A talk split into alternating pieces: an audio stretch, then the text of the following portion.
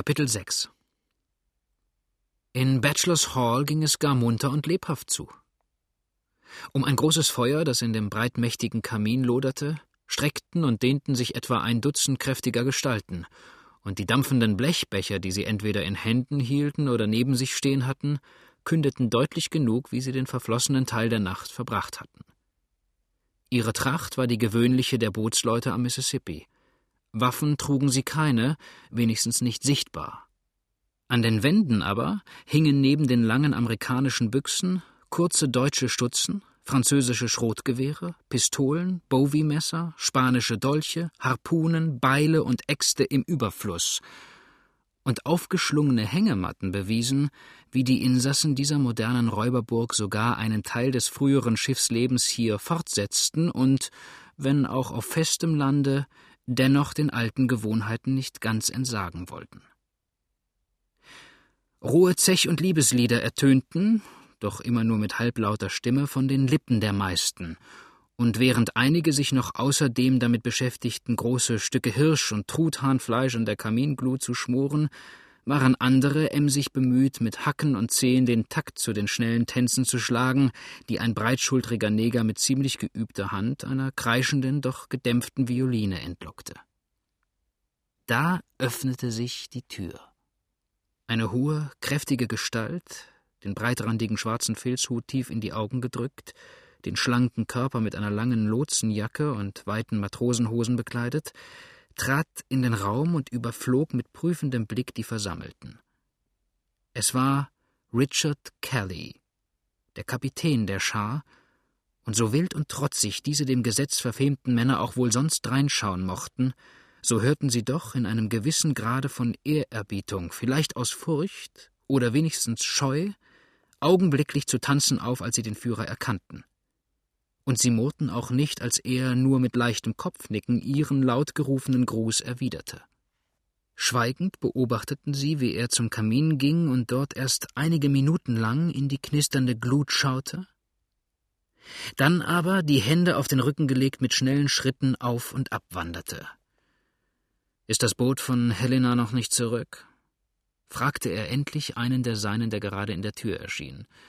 Noch nicht, Sir, erwiderte der Mann aber ich glaube, ich habe die Ruder gehört, als ich eben an den Snacks stand und nach ihnen ausschaute.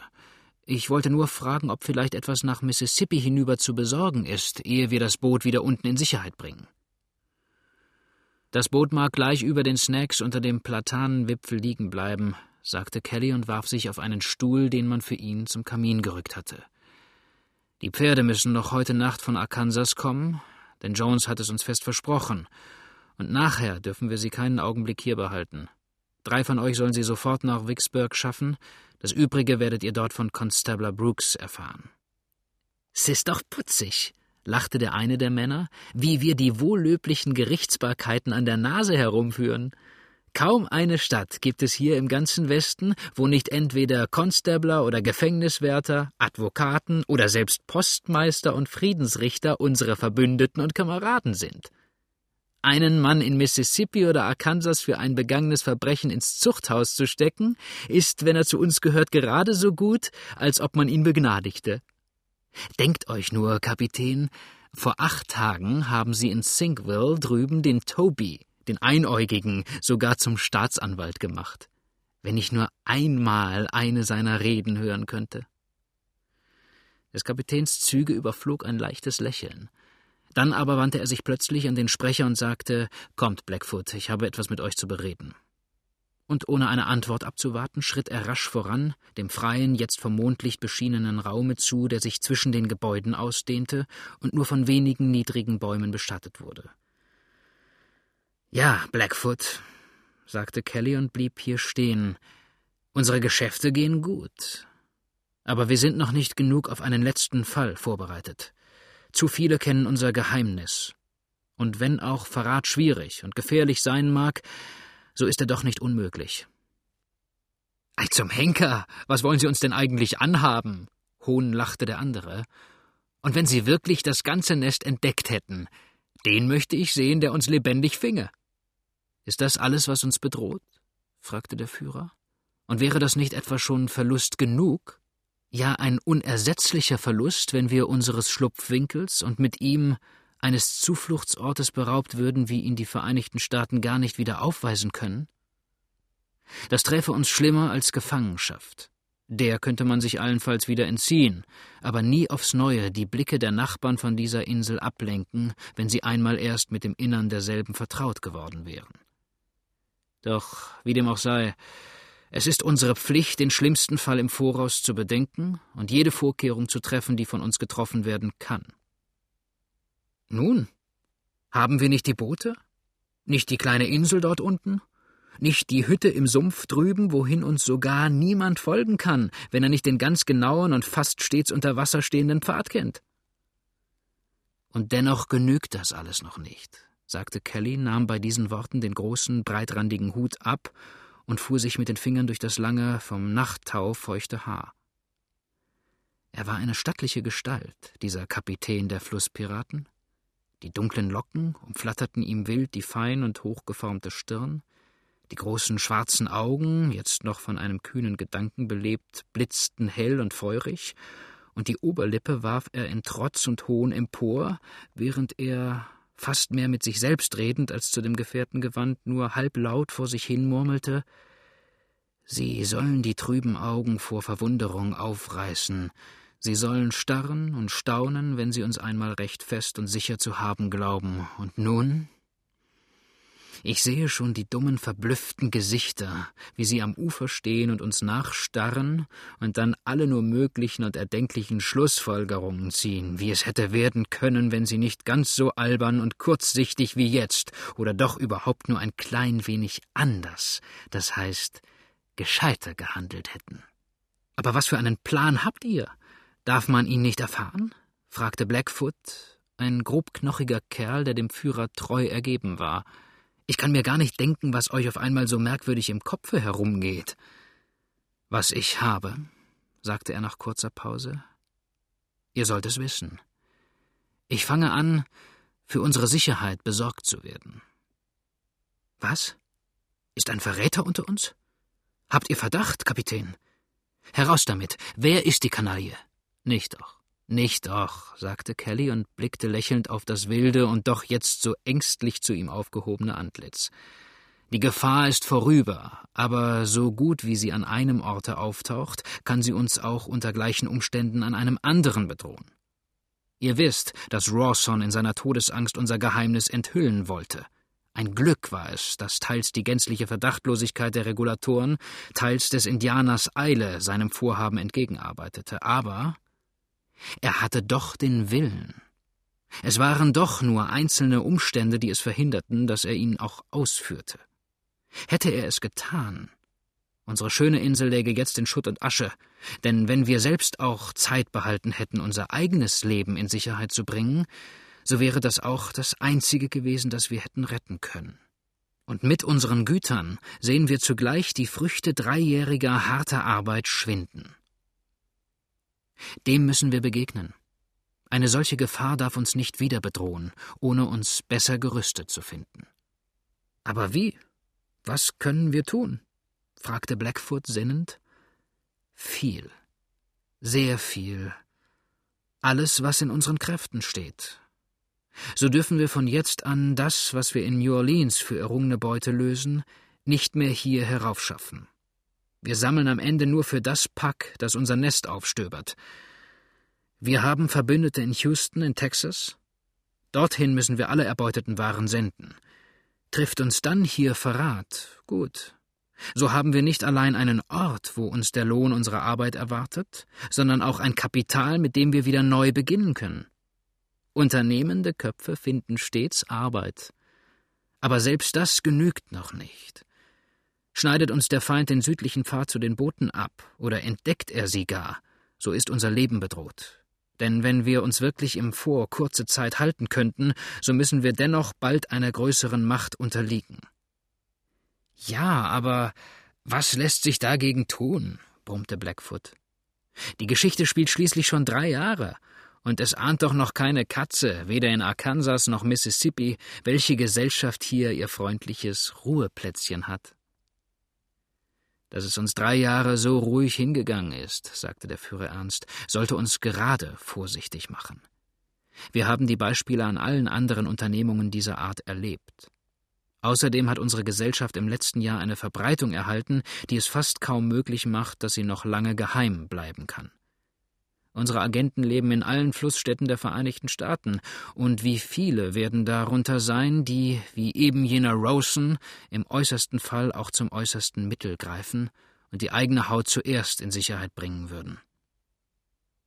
Dem wollen wir vorbeugen. Noch gibt es eine Art, auf die wir uns jeder etwaigen Verfolgung entziehen, ja sogar spotten können.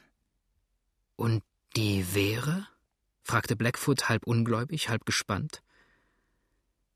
Ein Dampfboot, flüsterte der Führer und beobachtete in den Zügen seines Vertrauten den Eindruck, den solch ein Vorschlag auf ihn machen würde.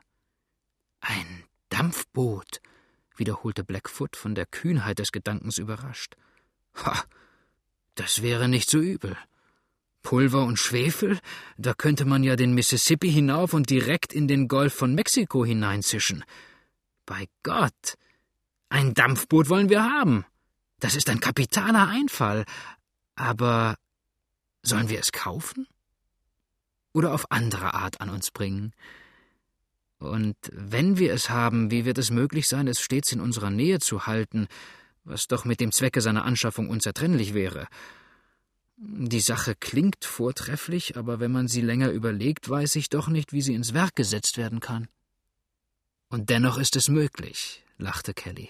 Blackfoot, ihr müsst der Kapitän des Dampfbootes werden. Und wir machen ein Paketboot daraus, das zwischen Memphis und Napoleon laufen mag. Es gibt uns zugleich Gelegenheit, die Leute in Tätigkeit zu halten und mit den Orten, wo die unseren wohnen, in genauer Verbindung zu bleiben dann bringt es schon unsere Paketlinie mit sich, dass wir hier fortwährend in der Nähe sind. Ja, wir können sogar mehrere Tage und Wochen lang vor Anker liegen bleiben, und die vorbeifahrenden Boote werden glauben, wir hätten die Passage an der linken Seite der Insel versuchen wollen und wären auf den Sand gelaufen. Die Bootsleute von Helena haben wohl ihr Fahrzeug gleich unter die Weiden geschafft, unterbrach er sich plötzlich selbst. Ja, Bolivar ist mit hinuntergegangen. Sie wollen die Fähre zurückbringen, um die Pferde zu transportieren. Ich wollte, Peter würde ein wenig vorsichtiger, sagte der Kapitän düster.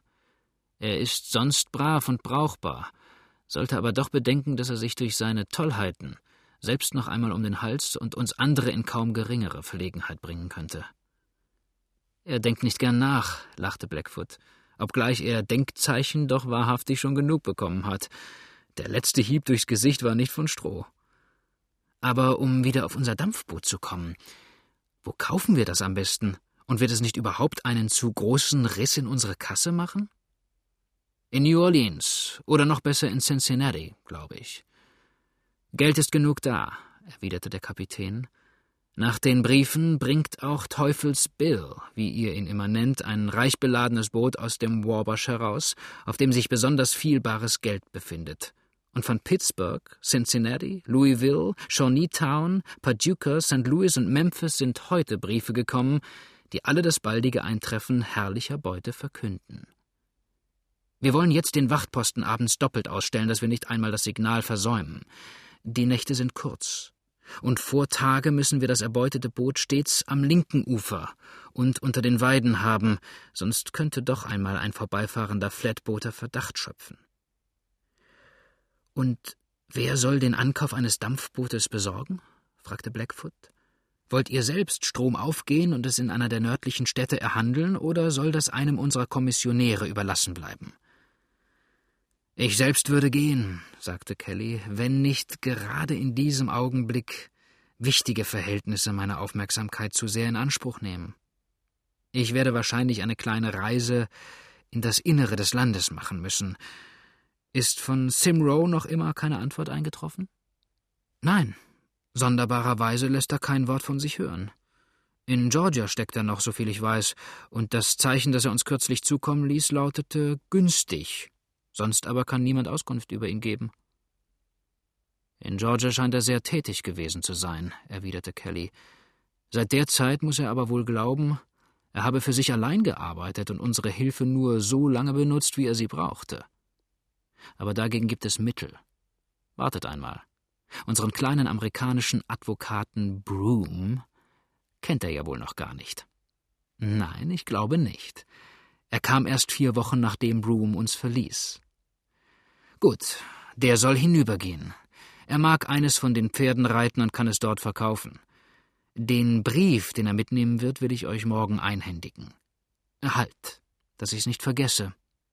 In den Sumpf müsst ihr, ehe die Pferde abgehen, einen Boten schicken. Waterford hatte andere Arbeit und könnte sonst nicht daheim sein. Sind die Bretter an die Landung geschafft? Wie ihr es angabt, es liegt alles bereit. Aber was ich euch fragen wollte, wie ist es denn mit dem Verkauf des Grundstücks in Helena gegangen? Ist unser neugebackener Erbe akzeptiert worden? Vortrefflich, lächelte Kelly. Wir können das Stück nächstens wiederholen. Der Plan war herrlich. Er hat viel Geld eingebracht. Und schöpft man keinen Verdacht? Sind die Leute wirklich freundlich genug zu glauben, dass Hoke mit Mann und Maus versunken sei und seinen Tod unseren Sündenböcken, den Snacks, zu danken habe? Gewiss denken sie es, sagte Kelly verächtlich. Das Volk drüben wollte ich glauben machen, der Himmel sei nur blau angestrichene Wachsleinwand und die Erde ein Futteral, um darin alte Gebeine aufzubewahren. Ein göttlicher Spaß, lachte der Gauner. Es soll mich auch wundern, wie wir die drei letzten Boote in New Orleans verkauft haben. Wir hätten sie übrigens doch anmalen sollen. Der Teufel könnte einmal sein Spiel dabei haben. Ja, es soll auch künftig geschehen, sagte Kelly nachdenklich. Farbe habe ich schon gestern herüberschaffen lassen. Das nächste jedoch, was wir nehmen mag, ist die Ladung wertvoll genug, ebenfalls nach New Orleans geschafft werden. Hier ist die Adresse des Kaufmanns, der die Spedition der Güter besorgt. Wer geht da von unseren Leuten mit? Schickt, wen ihr wollt. Nur den Neger nicht, den können wir hier besser gebrauchen. Und halt, noch eins. In Helena ist gestern ein Mann angekommen, der nach Little Rock will, um das Land zu kaufen, was uns hier gerade gegenüber in Arkansas liegt. Er wird morgen früh von Helena aufbrechen und reitet einen Schimmel. Ist er allein? Nein. Der Mailrider ist bei ihm und wird das Übrige besorgen. Bis Strongs Post Office müssen die beiden aber zusammenreiten. Der Fremde wird dort nicht übernachten, weil es ihm zu teuer ist. Er will noch das drei Meilen von Strongs entfernte Haus erreichen. Etwa zwei Meilen von Strongs auf der rechten Seite könnte er vielleicht ein Licht sehen. Ihr versteht mich? Schon gut. Ich glaube nicht, dass wir auf dem Lande drüben belästigt werden. Was soll aber mit dem Mädchen geschehen, das die Burschen gestern eingebracht haben? Es ist wie von Sinnen. Ich glaube, das Ding ist verrückt geworden. Die Pest. Wer befahl euch, die Dirne an Land zu nehmen? rief Kelly, unwillig dabei mit dem Fuße stampfend. Gab ich nicht dem Kentuckier ganz bestimmte Befehle, sie beiseite zu schaffen? Der Bursche wird mir zu eigenwillig. Ich fürchte. Ich trau ihm auch nicht recht, flüsterte Blackfoot. Bolivar hat mich neulich auf ein paar Sachen aufmerksam gemacht, die mir gar nicht recht gefallen. Der Neger hat ein gutes Auge. Er soll schärfer auf ihn acht haben. Sind die beiden entladenen Boote versenkt? Ja, ich habe sie ein paar Meilen Strom abgeschickt. Es werden sonst zu viel hier in der Nähe. Recht so. Gut wäre es vielleicht, die Trümmer von einem oder zweien dicht an der kleinen Insel hier unten zu zeigen, nur das schreckt andere vom Landen ab. Von dem Dampfboot sagen wir auf der Insel noch nichts? Wir werden es nicht verheimlichen können, meinte Kelly nach kurzer Pause. Es muss gemeinschaftlich bezahlt werden, und da wollen wir uns auch gemeinschaftlich darüber beraten. Wo ist denn das eingebrachte Mädchen jetzt? Es war in Nummer zwei, gleich hier oben, brummte Blackfoot. Aber Mrs. Kelly hatte Mitleid mit dem armen Ding und nahm es zu sich. Was? Georgine hat die Dirne ins Haus genommen? zürnte der Kapitän. Ei, Hölle und Teufel. Sie weiß doch, dass ich das nicht leiden kann. Sie muss fort. Sie muss augenblicklich fort, Blackfoot. Du wirst mir Bolivar schicken. Es sind übrigens zu viele Frauen hier. Gibt es etwas, was mich um unsere Sicherheit beben macht, so ist es das. Unsere Gesetze bestimmen sogar, dass nur zwölf Weiber auf der Insel bleiben sollen, und die Gefangene ist die achtzehnte. Der Kapitän ging mit fest verschlungenen Armen und zusammengebissenen Lippen schnellen Schrittes vor der Tür der Halle hin und her, aus der jetzt die leisen Töne der Violine herausschallten. Seine Aufmerksamkeit wurde aber bald auf die von Helena kommenden Bootsleute gelenkt, die in diesem Augenblick, einer hinter dem anderen, den schmalen Pfad herankamen und ihren Führer begrüßten. Der aber, ohne den Gruß mit Wort oder Blick zu erwidern, fragte nur ernst und fast unwillig, wo sind die Briefe? Hier, Kapitän, sagte Peter oder der Narbige. Den Brief hier gab mir der Postmeister noch zwei Minuten bevor wir abfuhren. Kelly nahm die Papiere an sich und schritt auf seine eigene, dicht am Warenhause liegende Wohnung zu. Ehe er sie aber erreichte, blieb er noch einmal stehen und sagte zu Blackfoot gewandt Den Neger schickt ihr mir, und sollten von Arkansas die Pferde noch in dieser Nacht eintreffen, so lasst sie die Nacht ruhen. Morgen früh aber, sobald Sie Kräfte genug haben, eine neue Reise anzutreten, müssen zwei von euch in das Innere gen Osten aufbrechen. Ist Sander nicht mitgekommen? Ein junger, schlanker Mann mit langen blonden Haaren und blauen Augen, der, wenn ihn nicht jetzt der schwerfällige, trunkene Blick entstellt hätte, für schön gegolten haben könnte, schwankte vor und sagte lallend Kapitän Kelly, j'ai l'honneur, ich habe die habe die Ehre. Schon gut, Sander. Leg dich hin und schlaf aus. Ich brauche dich morgen früh notwendig. Also gute Nacht und ohne eine Erwiderung seiner Worte abzuwarten, schritt er zum Hause, in dessen Tür er verschwand. Die übrigen Männer blieben noch eine Weile in dem inneren Hofraume stehen, und Sander, der augenscheinlich an diesem Abend des Guten zu viel getan, murmelte halblaut vor sich hin, während er die Hände tief in die Taschen schob und der Bachelors Hall zuschwankte Verdammt kaltblütig, das von Kelly. Ich brauche dich morgen früh notwendig. So, Kapitän, Wirklich? Er wandte den Kopf und starrte mit seinem glanzlosen, halbtrunkenen Blick nach dem hellen Lichtschein hinüber, der durch jenes dicht verhangene Fenster fiel. So, Sir, brauchen mich morgen früh notwendig. Oh ja, wohl, Sir, soll wohl wieder einen armen, einem armen, unglücklichen Mädchen, unglücklichen Mädchen den Kopf verdrehen und das Herz brechen? Hm, schöne Beschäftigung das. Außerordentlich schöne Beschäftigung. Aber damn me. Ich wünschte der Dame erst vorgestellt zu werden, Gentlemen. Es gibt Momente, Gentlemen. Kommt, Sander, sagte Blackfoot und nahm ihn ohne weitere Umstände beim Arm. Wir sind beide müde und wollen zu Bett gehen. Donnerwetter, Mann, bedenkt, dass ihr sonst morgen verschlafen und trübe Augen habt und bei den Damen leicht Verdacht erregen könntet. Ihr, ihr hättet geschwärmt.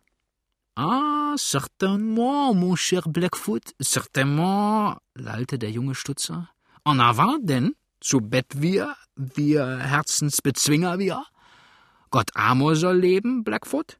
Gott Amor soll leben und jedes schöne Gesicht, jede Engelsphysiognomie. Aber du nimmst mir das nicht übel, Blackfoot, wie? Aber mit allen solchen Teufelsfratzen wie ihr zwei, du und Peter, zwischen euren beiden Ohren herumtragt, aber, sage ich, möchte nicht aus solchem Angesicht herausgucken, und wenn die Haut Millionen zu verzehren hätte, möchte bei Gott nicht. Schon gut, knurrte Blackfoot, und ein boshaftes Lachen zuckte um seine Lippen. Es können nicht alle solche Liebchen sein wie ihr. Aber kommt, ich bin müde, wir wollen uns hinlegen. Vielleicht gibt es morgen früh wieder Arbeit. Und ohne weiter eine Antwort des immer noch mit sich selbst redenden und gestikulierenden abzuwarten, zog er dessen Arm fest in den seinen und schritt der eigenen Schlafstelle zu. Er wollte den trunkenen Kameraden erst durch seine eigene Gesellschaft beruhigt eingeschlafen wissen, damit dieser nicht aufs Neue dem Becher zuspräche und für morgen ganz untauglich würde.